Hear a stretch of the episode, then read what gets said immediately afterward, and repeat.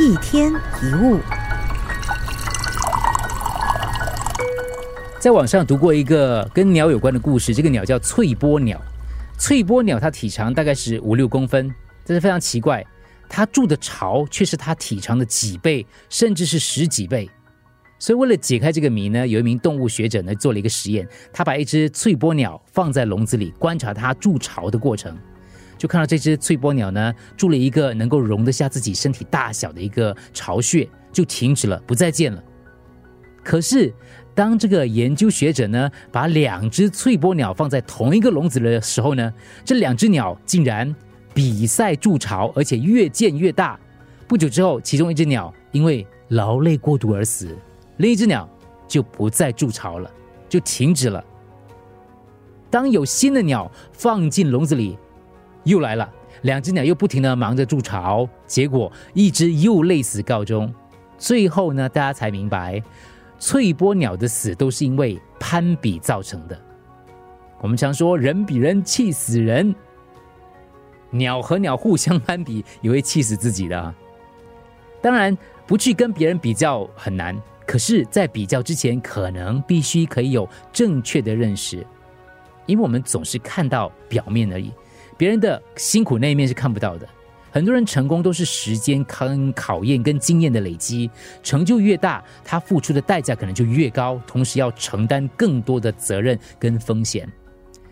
很多时候，你所羡慕的一切背后都藏着你不知道的辛酸，你看到的靓丽很多都只是表面。再来就是人都爱面子嘛，所以都会分享一些自己很愉快、很风光的一面。像我们在社交媒体上看到那些有趣跟幸福的照片，不外乎是晒美食啊、旅游啊、聚会啊、恩爱啊。可是真实的情况可能很不堪，我就不要说很可能是怎么样的啦。反正就是你想想自己吧，你不也在晒着你自己的美好吗？那你的朋友很可能都在羡慕着你。别人的生活再精彩、再美好，其实也是别人的。如果你是鱼，就不要想像鸟一样在空中翱翔，不要拿别人的人生来衡量自己，不要拿别人的标准来折磨自己。别人的生活再精彩，也不是你的；别人的人生也未必适合你。与其盯着别人的生活，不如好好过自己的日子。停止无聊的比较，每个人都是独一无二的，都是不一样的。你书读得很好，我的人缘可能很好。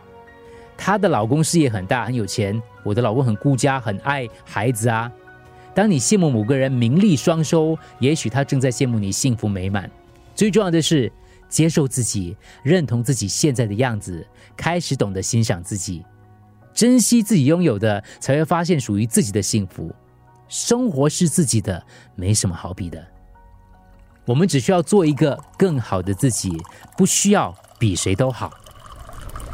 一天一物，除了各大 podcast 平台，你也可以通过手机应用程序 Audio 或 U F M 一零零三 SG slash podcast 收听更多一天一物。